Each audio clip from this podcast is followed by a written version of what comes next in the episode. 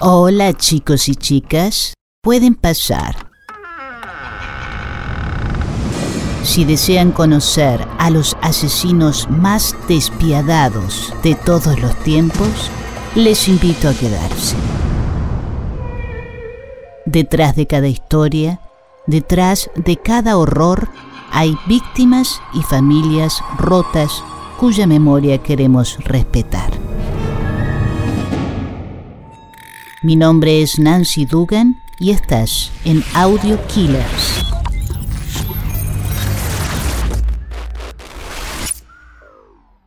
El contenido de este podcast puede resultar perturbador para algunas personas. Se recomienda discreción.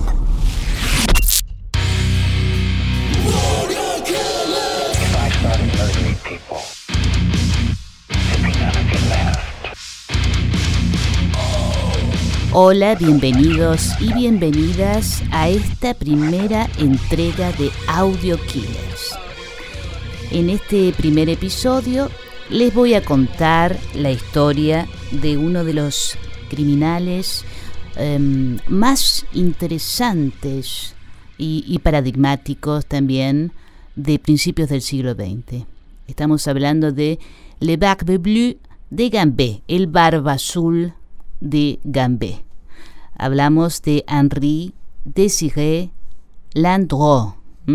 Landreau que se escribe Landru y era muy común en mi infancia escuchar este, este nombre, este apellido, eh, en alusión a aquellos este, hombres que este, estafaban a, incautas damas. Eh, es una especie de Casanova, pero delincuente, ¿no? De eso se trata. En el caso de, de Henri Landreau estamos hablando de un eh, asesino peligrosísimo, un eh, uxoricida. ¿Por qué le llamamos así? El uxoricidio es matar a la esposa, a la novia, matar a la mujer. Pero no, em, no alude al, este, al complejo eh, espectro de mm, cuando hablamos de femicidio, ¿no? que es algo que se acuñó mucho después y que ya sabemos todos de qué se trata. Eh, en ese momento le podíamos eh, llamar uxoricida. Bueno, em, este tipo, Henri Desiré Landreau, em, desarrolla sus fechorías y sus terribles crímenes también, em, en el periodo de la guerra, eh, la Gran Guerra, como se la llamó entonces, a la Primera Guerra Mundial. Em, esta eh, tuvo lugar entre los años 1914 y 1918. Em, ha sido el mayor apocalipsis vivido en Europa hasta ese momento. Eh, nos vamos a centrar en Francia, más precisamente en París, una Francia devastada por el error, horror que se, eh, eh, que se sucedían en las trincheras de Bélgica, em, con una cantidad exorbitante de bajas de soldados, y entonces se promueve una, em, una, verdadera fábrica de viudas en ese momento, ¿no? Aparecen las viudas por todas partes y señoritas que perdían eh, así tan tristemente, tan trágicamente a sus prometidos, y también perdían la posibilidad de cumplir ese acariciado sueño de llevar una vida de hogar, este, ubicarse bien y cumplir con todos los mandatos vigentes de la sociedad, por supuesto. Entonces surge así eh, lo que yo llamo el primer Tinder masivo de la historia moderna, eh, en forma no solo ya de, esas agencias matrimoniales que ya existían y que comenzaban a, pulular con, gran brío, sino también eh, de la publicación de avisos clasificados en los periódicos de mayor tirada. ¿eh?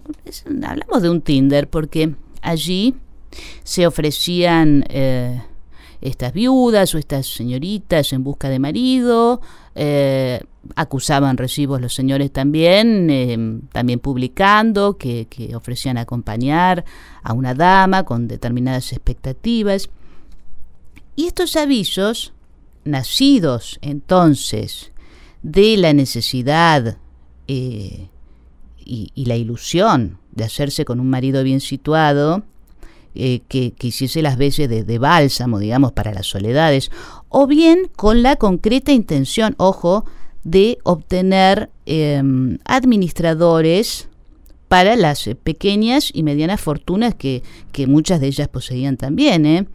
Bueno, no sabemos si en principio se trató de casos reales o fueron estrategias de mercado de la prensa también, ¿no? De publicar algunas cosas falsas a ver si alguien este, picaba. Em, lo cierto es que en poco tiempo, y, tal vez también por contagio, este, este Tinder de papel ganó eh, innumerables páginas en cada número de los principales diarios. Em, entonces comienzan a aparecer otros avisos en esa línea, ya no de las señoritas, sino de caballeros, como el siguiente eh, que les voy a leer, que aparece en Le Petit Journal por aquellos años.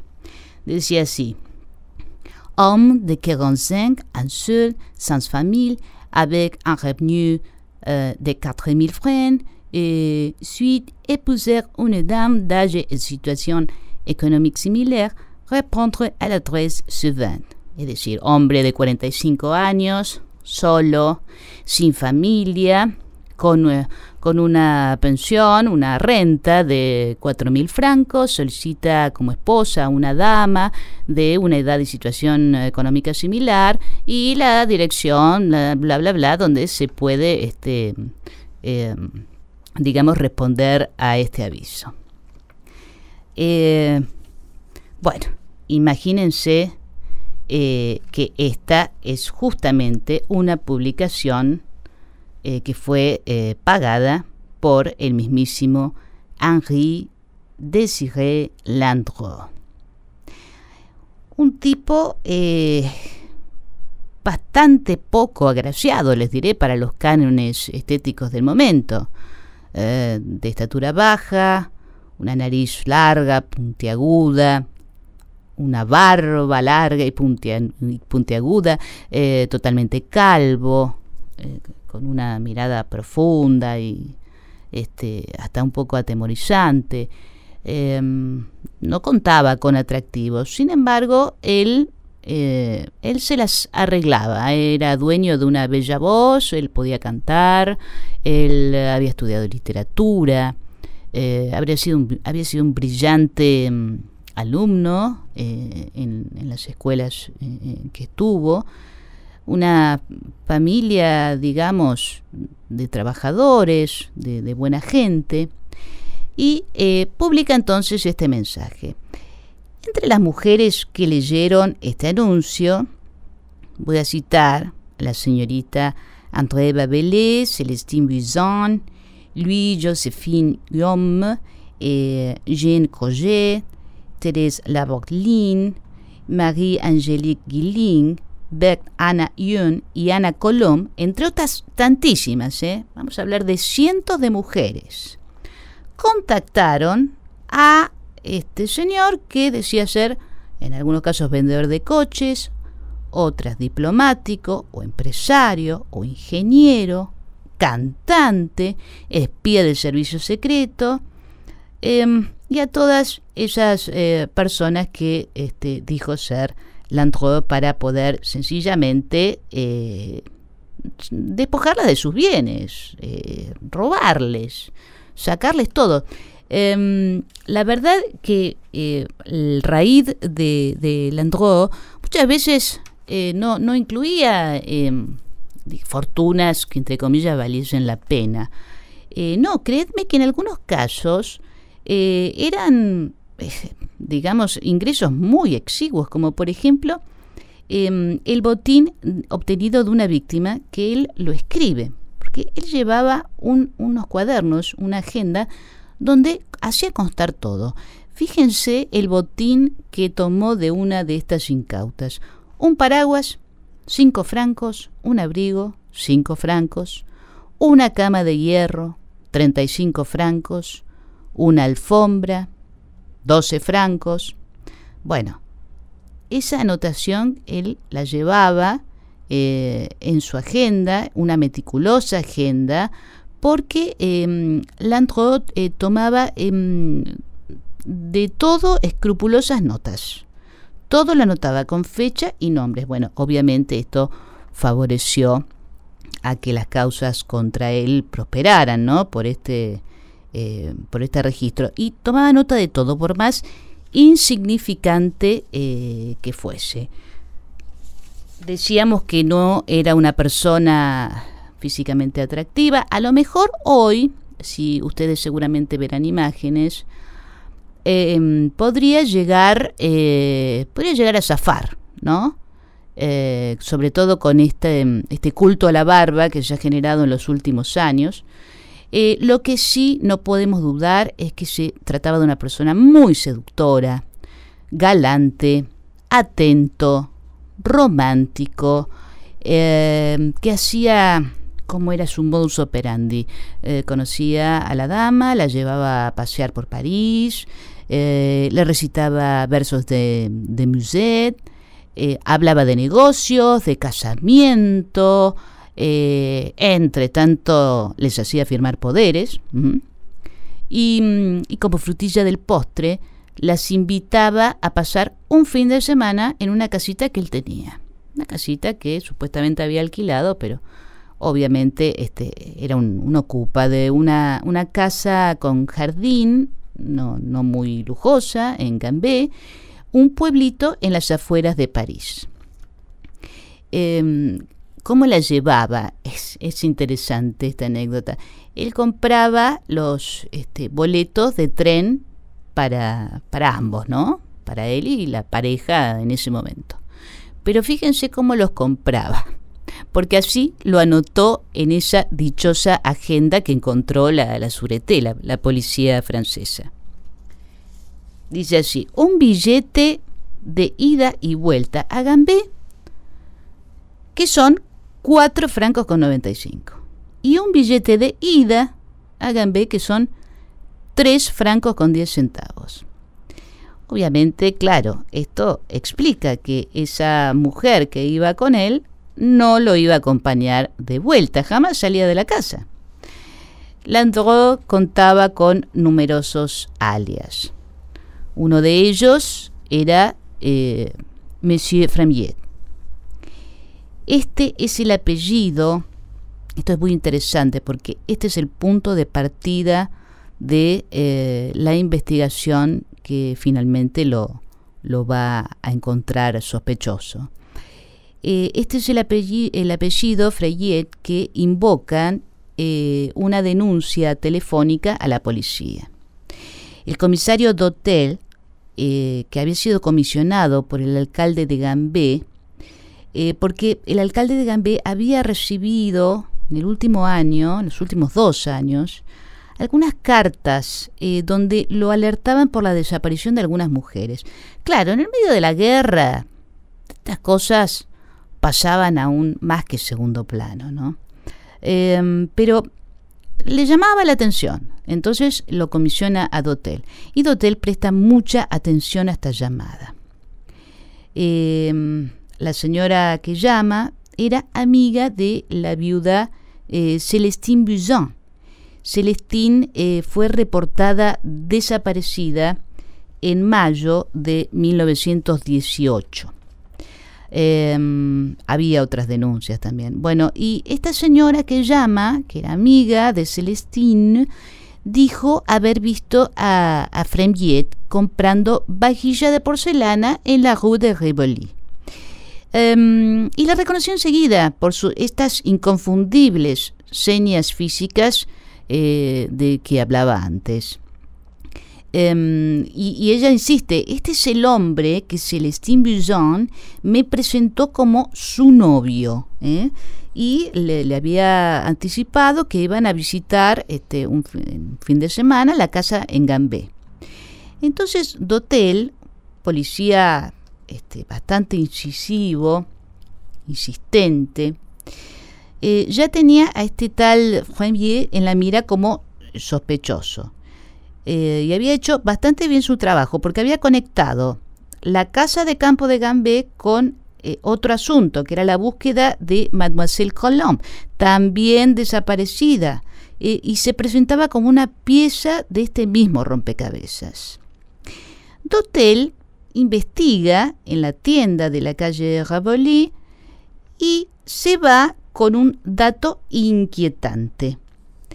Porque eh, el punto este que compró la vajilla, le dicen en la tienda, tenía que hacer este, el envío a la casa, dice que se apellidaba Guillet. ¿eh?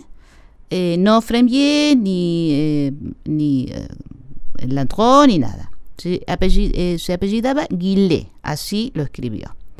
Ingeniero de profesión, y el envío este sería al 76 de, eh, de la rue eh, en Montmartre, en el barrio de eh, Montmartre. Bueno, fue así como el comisario em, comienza a revisar notas en, el, en los anaqueles de la Surete y eh, encuentra un prontuario con los antecedentes de un tal Henri Désiré Landreau, alias Guillet, buscado eh, por, por, timos, estafas, abusos de confianza, eh, ocupaciones en la propiedad, bueno, y había tenido por estas cuestiones visitas a la prisión. El 13 de abril del 19, a las 6 de la mañana, porque por ley en aquel momento en París no se podía detener a nadie antes de las 6 de la mañana. Bueno, eh, van a la casa de este Guillet o Freyer o Landreau, como fuere. Eh, también eh, les cuento, presentaba otros, este, otros alias como Desjardins, eh, Prunier, eh, Dugan, Maurice, bueno, etcétera. Alguno de todos ellos, como fuese su nombre, eh, bueno, fue detenido y llevado entonces a uno de los locales, a una de las estaciones em, policiales de la Sûreté. Landreau, por supuesto, no dijo una sola palabra y, bueno, pidió prontamente un abogado. La investigación se conduce entonces, eh, bueno, las cosas que había que hacer, revisar cada muro y hasta cada partícula de polvo de, esta famosa casita en Gambé. Luego de mucha búsqueda, eh, localizan en el entorno de una, de una cocina cientos de pequeños fragmentos de restos óseos eh, en esta cocina eh, cuyo artefacto y espacio había sido remodelado inclusive para esta, para esta macabra faena, ¿no? Em, y encuentran también sospechosos montículos de lo que podríamos eh, llamar cenizas ¿no? de piel y de carne humanas.